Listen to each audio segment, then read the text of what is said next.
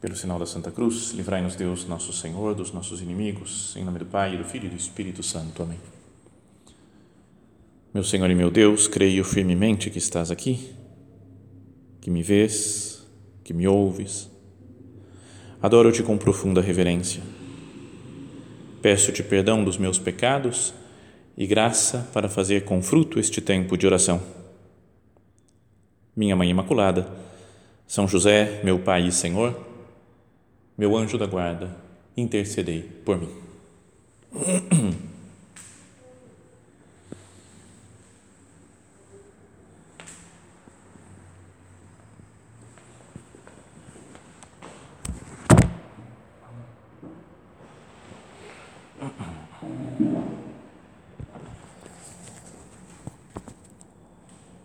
Falávamos agora na primeira meditação do nosso recolhimento sobre aquela característica de Maria que era a sua atenção, atenção a Deus, aos planos de Deus, a mensagem que Deus queria lhe, lhe dirigir e a atenção de Maria aos outros, especialmente naquela cena né, das bodas de Caná, quando percebe a necessidade das pessoas. Mas agora queria passar para um, um outro aspecto, né, como tínhamos anunciado, da, da atuação da caridade de Maria que é o seu serviço prático, concreto. Podíamos dizer que é a concretude na vida de Maria. É uma palavra muito feia essa aqui, né? Concretude. Mas é uma pessoa, Nossa Senhora, que é concreta nas coisas que tem que fazer. Né? Não fica só com teorias. Lembra, falávamos, fazíamos alguma comparação na minha primeira meditação, era sobre como se fosse o olhar, né, os olhos e o ouvido de Nossa Senhora e agora vamos falar do seu coração e das suas mãos, porque coloca em prática, em coisas concretas, o seu amor, o seu serviço aos outros. E são duas as cenas né, que queria que nós considerássemos. A primeira, a cena do Evangelho que conta logo depois da Anunciação, quando Maria vai visitar sua prima, Santa Isabel. Diz assim o Evangelho: Naqueles dias, Maria partiu apressadamente para a região montanhosa, dirigiu-se a uma cidade de Judá. Ela entrou na casa de Zacarias e saudou Isabel. O anjo tinha lhe dito né, antes que Maria, né, falava que, Isabel, sua parenta, ela concebeu um filho na velhice e este já é o sexto mês daquela que era considerada estéril. Então, Nossa Senhora pega essa informação e quer fazer algo prático de ajuda a essa, a essa sua prima, a essa sua parente que estava talvez necessitada de ajuda, né? porque era de mais idade, estava grávida, ter dificuldades do nascimento, do cuidado com a criança. E Nossa Senhora vai ajudar. E a outra cena que, é, que gostaria que nós meditássemos, considerássemos também, é a cena do próprio nascimento de Jesus falam que saiu um imperador, né, fala o Evangelho de São Lucas também, saiu um decreto do imperador dizendo que todo mundo fosse se recensear na, onde, na cidade onde tinha origem a sua família. E José e Maria, com ela grávida, pouco antes de dar à luz, vão até Belém, na Judéia. Quando estavam ali, chegou o tempo do parto e ela deu à luz o seu filho primogênito, envolveu em faixas e deitou-o numa manjedoura, porque não havia lugar para eles na hospedaria. Então, mostra o cuidado de Nossa Senhora com Jesus, mesmo naquela situação de pobreza extrema, algo que imprevisível né, que aconteceu para o nascimento de Jesus, ela consegue ainda encontrar um lugar para reclinar Jesus, umas faixinhas, uns panos para envolver Nosso Senhor. Então, essa meditação, agora vamos conversar com Deus sobre essa, essa característica de Maria Santíssima. É que é uma pessoa, uma mulher concreta para servir a Deus e aos outros. Podíamos dizer, antes de falar de Nossa Senhora, que o próprio Deus é assim, é concreto nas coisas. Ele não fica só numa palavra, num ensinamento, mas ele se faz carne Jesus Cristo, a quem nós seguimos, a quem amamos e que estamos diante dele agora na sua presença, é o Deus feito carne. É? A palavra de Deus não fica só sendo uma palavra, um anúncio, é de fato uma palavra, anúncio, mas também se faz carne, se faz homem de carne, sangue e ossos como nós. A palavra de Deus se faz sacramento. O pão eucarístico, por exemplo, o sangue de Jesus é material, é matéria e nos transmite o próprio Deus. É o próprio Deus. Então a palavra se faz carne, concreta. Deus não fica só na boa intenção, vai podíamos dizer, nas boas ideias, mas se faz carne, se envolve materialmente com a história humana, entra dentro da história humana. Então, que nós pensemos nisso.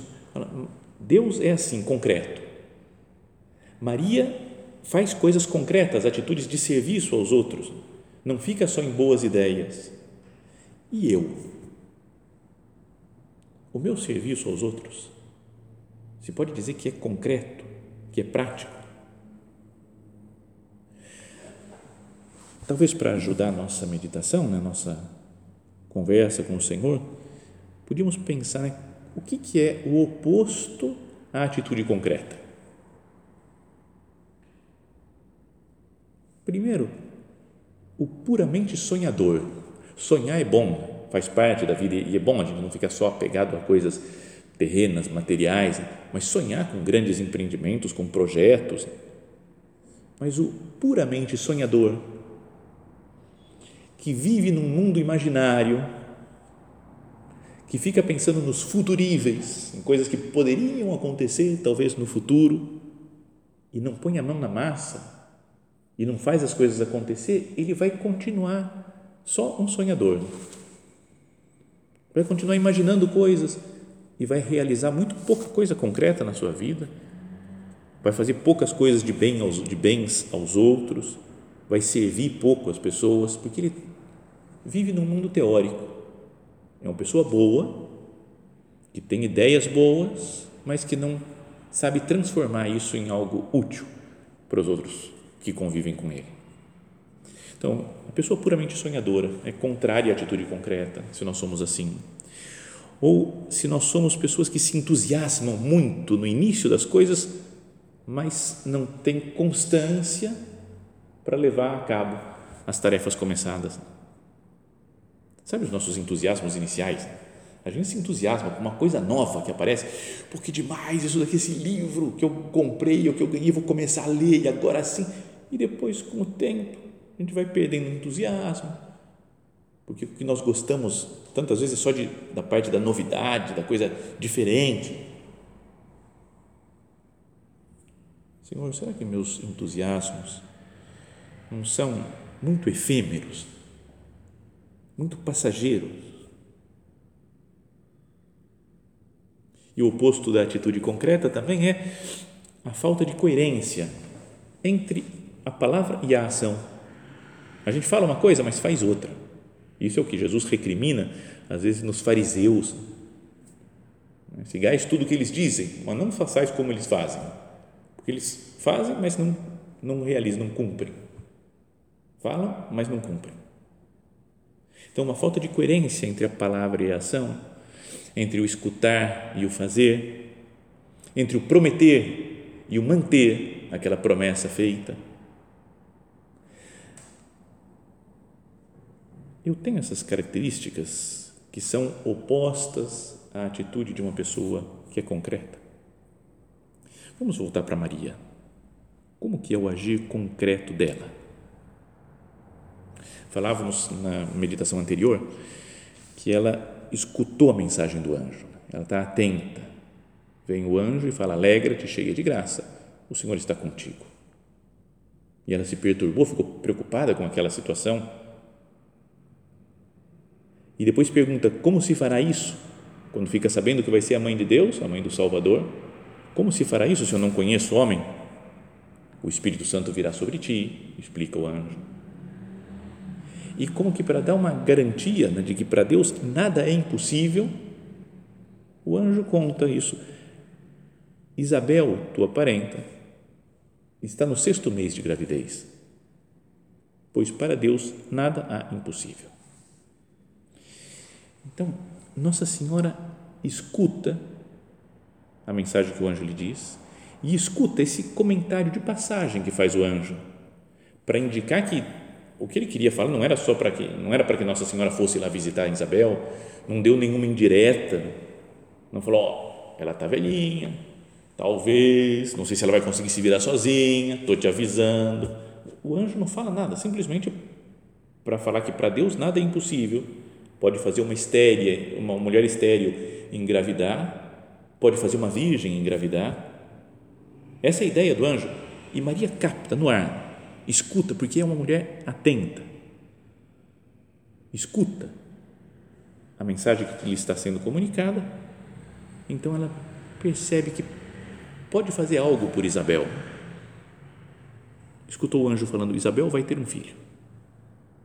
Então a primeira atitude de Maria é escutar, escutar bem. Depois, ela decide Segundo passo da, da atitude concreta de Nossa Senhora. Ela pensa no que foi falado, entende a situação e toma uma decisão. Primeiro, no seu caso pessoal, você vai ser a mãe do Messias. Ela pensa, tira dúvida como se fará isso, pois não conheço o homem. O anjo explica, decido, eis aqui a serva do Senhor, faça-se em mim segundo a tua palavra. E no caso do serviço a Isabel, sua prima, escuta, ela está grávida, pensa, eu tenho que fazer alguma coisa, vou deixar minhas coisas daqui, porque eu estou jovem, estou bem, e vou até longe, né, onde ela morava, lá em Ain Karim, a cidade mais perto de Jerusalém, e decide, eu vou ajudar Isabel. Conta uma história também não sei se foi exatamente assim, mas sobre o São Thomas More. Não sei se vocês conhecem ou têm presente agora, pelo menos, a história de São Thomas More. Ele foi um santo que viveu na época da, da Reforma Protestante, né, quando Lutero começou a reclamar da igreja, foi fundar outra igreja e, e foi um pulular de outras, de outras religiões, de outros modos de entender né, o, o relacionamento com Deus naquela época, século XVI e um deles foi o caso da Inglaterra. O rei era o rei Henrique VIII, que queria se separar da sua mulher, já não gostava mais dela, né, porque se apaixonou por uma outra. E então ele falou: Mas eu não posso fazer isso, porque a igreja diz que não pode um homem ser divorciado, separar e casar com outra mulher. Então, com isso, ele falou: Mas eu vou fazer isso e passo a ser o chefe da minha igreja então fundou uma nova igreja, né, a igreja anglicana, que ele era o rei, é o chefe, é o supremo, o superior dessa igreja. E para que todo o povo entrasse no esquema e fosse passasse a, a, a reconhecer o novo casamento que o rei Henrique VIII tinha feito, ele obrigou que os bispos, os padres e alguns personagens importantes né, da política, da, da realeza, que assinassem, né, que falam, estamos de acordo com o que você fez, com o que o rei fez, ele é o novo rei, agora é o novo chefe da igreja da Inglaterra, a igreja anglicana. E um dos seus maiores conselheiros, um dos homens mais importantes, mais inteligentes da época na Inglaterra, era Thomas More. E ele falou: Isso não pode acontecer. Isso está errado. Estamos indo, estamos, está nos afastando da, da Igreja Católica, está se afastando da, da verdade de Cristo Cristo fala da indissolubilidade do matrimônio e o rei funda uma outra igreja para conseguir resolver o seu problema matrimonial. Então, Thomas More falou: não posso, não, não vou assinar isso. E a pena era pena capital. Ia ser degolado, né? ia morrer né? Sendo cortado o seu pescoço. Então, o rei, o perdão, Thomas More que depois foi canonizado, né, porque deu sua vida por Cristo, pela igreja, ele estava nessa decisão de tentar conversar com o rei, explicar que não ia assinar isso, que não podia, que era contra a sua consciência. Então foi preso e foi levado lá para a Torre de Londres. E parece que quando ele estava passando né, pelo Thames, pelo rio, ele estava indo já com os, os carcereiros, as pessoas levando ele para a prisão e sabia que pouco depois ele ia ser morto. Pensativo, chegou um momento que ele falou: decidi, pronto, decidir. E o que, que ele tinha decidido é que falou, eu vou seguir plenamente a minha consciência, o que eu vejo diante de Deus que é o certo. E já nada pode me afetar nesse mundo. Se eu tiver que morrer, morro, porque eu decidi. Tomei uma decisão na minha vida de viver com Cristo, de acordo com a verdade de Cristo. É super difícil isso. Dá vontade, né, de às vezes de negar, falar, não, eu vou negar o que eu estou acreditando com a minha consciência, porque, nossa, eu posso morrer. Mas ele era um homem que pensou, chegou a uma conclusão e decidiu. Nossa Senhora é assim também, não é que corresse risco de vida, mas decidiu servir Isabel. Tantas vezes a gente não decide, né? Sei que uma hora ou outra eu tenho que pensar nisso ou naquilo. Tem que ver o que é melhor fazer, se é tomar essa decisão ou aquela outra, mas está hum, difícil. E como eu não quero errar, às vezes, isso acontece muito com a gente. Né? A gente não quer errar, então não dá um passo, não decide. E talvez isso seja um erro já, o fato de não decidir. Se eu tenho já os dados para tomar uma decisão séria, em consciência, será que eu não deveria decidir? Eu faço isso ou faço aquilo? Quanta gente, a gente, nós mesmos, e amigos e pessoas conhecidas, que não tomam decisão. É? Até às vezes amigos meus que vêm perguntar, padre, com quem que eu namoro? Hein? Com essa menina ou com aquela? Eu falo, não sei, eu não sei, eu gosto das duas. Com as duas não vai dar, meu filho. Não é? Tem que decidir alguém. Eu sou a pessoa que decide ou fico enrolando, protelando as coisas sem decidir? Porque não quero me equivocar, porque não gosto de tomar decisões, de dizer sim ou não então, primeiro, então, primeiro passo da atitude concreta de Nossa Senhora é que ela escuta. O segundo é que ela decide e o terceiro é que ela age. Faz o que decidiu. Enfrentando as dificuldades, né? imagina uma menina que poderia ficar pensando, jovem como era, pensando nas suas coisas, pensando em que ela foi escolhida para ser a mãe de Deus. Fala, cara, agora não, o que, eu faço? Agora eu tenho que ficar no meu canto, talvez no, na minha casa, rezando mais. Mas não pense em si mesmo. Vai até essa cidade, a Encarim, e dizem que era lá, né, os exegetas explicam, e onde tem a tradição diz que foi, onde morava Isabel, uma cidade nas montanhas de Judá, sem se preocupar muito com o que, vão pensar dela, porque sai, deixa um tempo longe, né? falou que ficou três meses na casa de Isabel e Zacarias, deixa os outros parentes um tempo longe. Ela decide e faz. E mais ainda, diz que Maria foi apressadamente, foi com pressa às montanhas, a uma cidade da Judéia. Foi com pressa. É preciso decidir e depois que, uma vez decidido, colocar em prática com pressa, com decisão, com determinação às vezes a gente já sabe, já decidiu, já sabe o que tem que fazer, mas a preguiça, o comodismo, o medo pode nos segurar. Eu não deveria confiar mais no poder de Deus. Fala Santo Ambrósio, que ajudou na conversão até no Santo Agostinho, falava: a graça do Espírito Santo não admite demora, não conhece demora. A graça atua, faz acontecer. Senhor, perdão por tantas demoras na minha vida.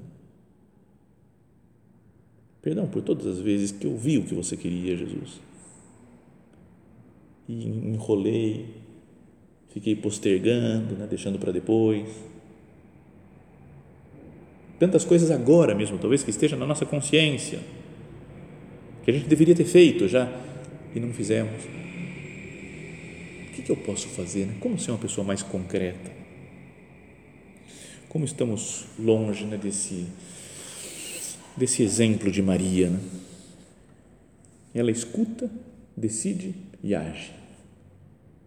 E nós, às vezes, ou não escutamos, ou não decidimos, ou não agimos, né? não colocamos em prática o que foi decidido. Então, essa cena da visitação de Nossa Senhora deve nos ajudar né, a pensar nessa atitude prática e concreta de Maria. Mas também a outra cena que citávamos antes é a do nascimento de Jesus, né, no capítulo seguinte do Evangelho de São Lucas.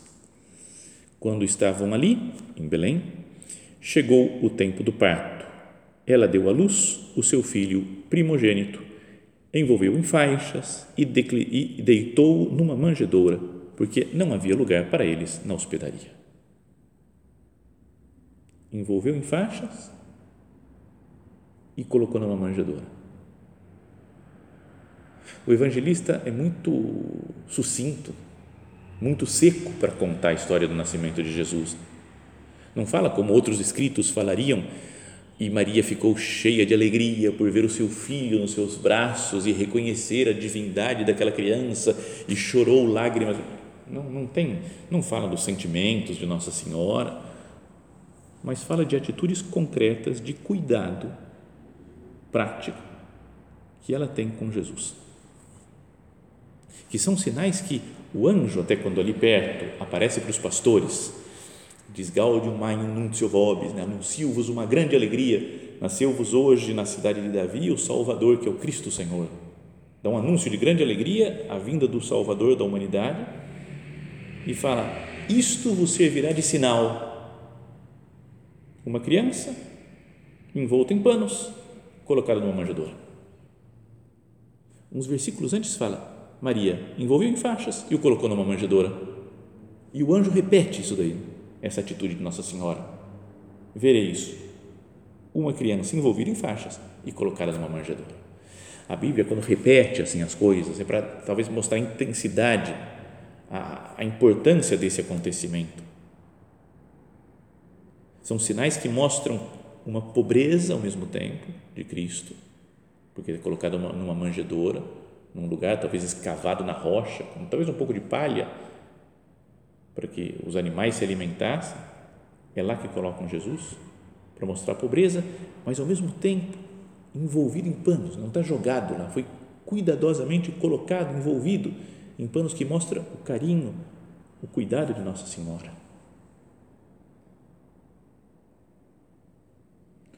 Não deveria nos fazer pensar isso?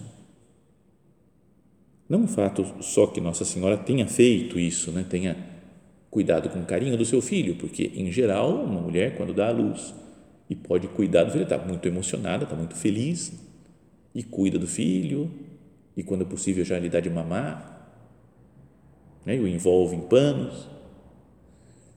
Mas a ideia de que o evangelista destaque essas atitudes né, de Maria, não os seus sentimentos, o que ela pensou, o que ela deixou de pensar, os outros que estavam ao redor, o que falaram para ela, se ela foi elogiada, se deram os parabéns para Nossa Senhora por ter tido um filho. O que o evangelista conta é o serviço de Nossa Senhora até nesse momento. Envolveu em faixas e colocou numa manjedoura.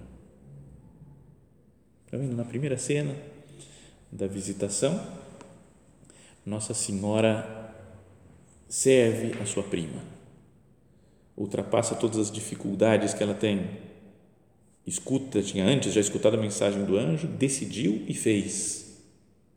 E agora, né, de novo, vê uma situação concreta que ela se encontra, o nascimento do seu filho, filho de Deus, numa situação, umas condições exteriores que não eram as planejadas, talvez por ela, não sabia que ia ser assim, mas naquela situação concreta, nesse, nesse mundo que eu vivo, o que, eu devo fazer para Jesus que está chegando?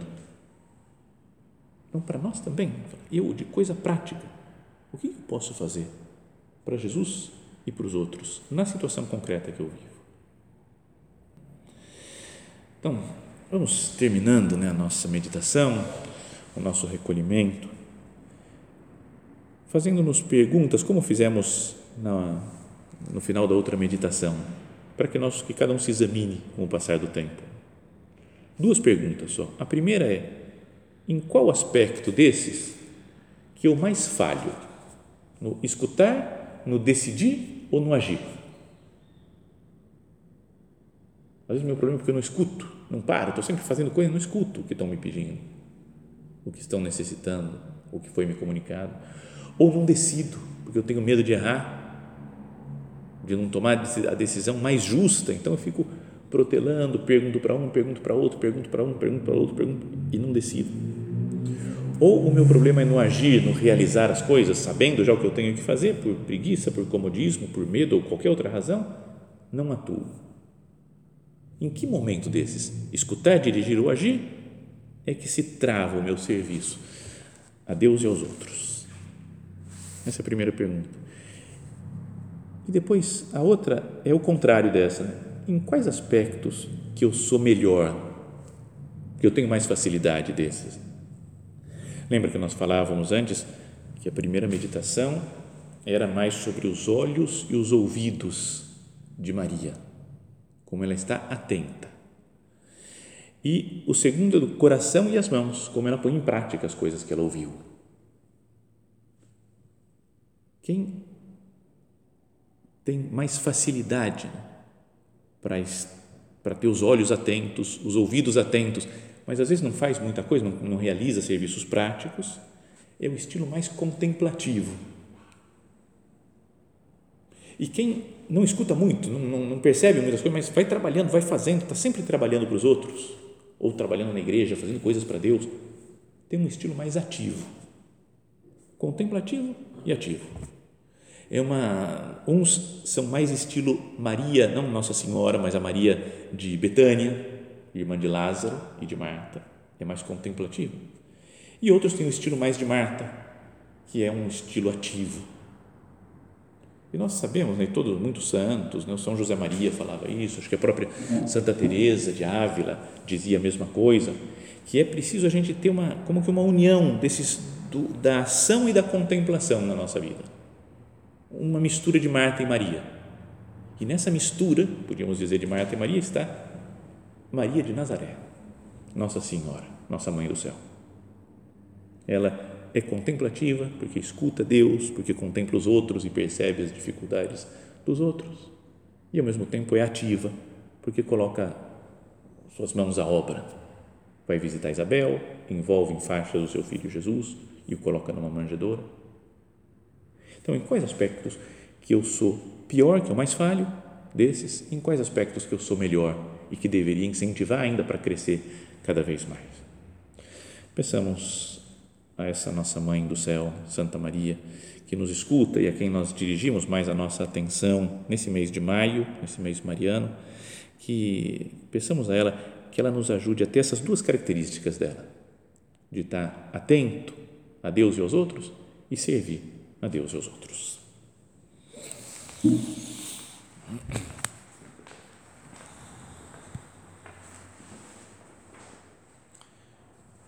Dou-te graças, meu Deus, pelos bons propósitos, afetos e inspirações que me comunicaste nesta meditação.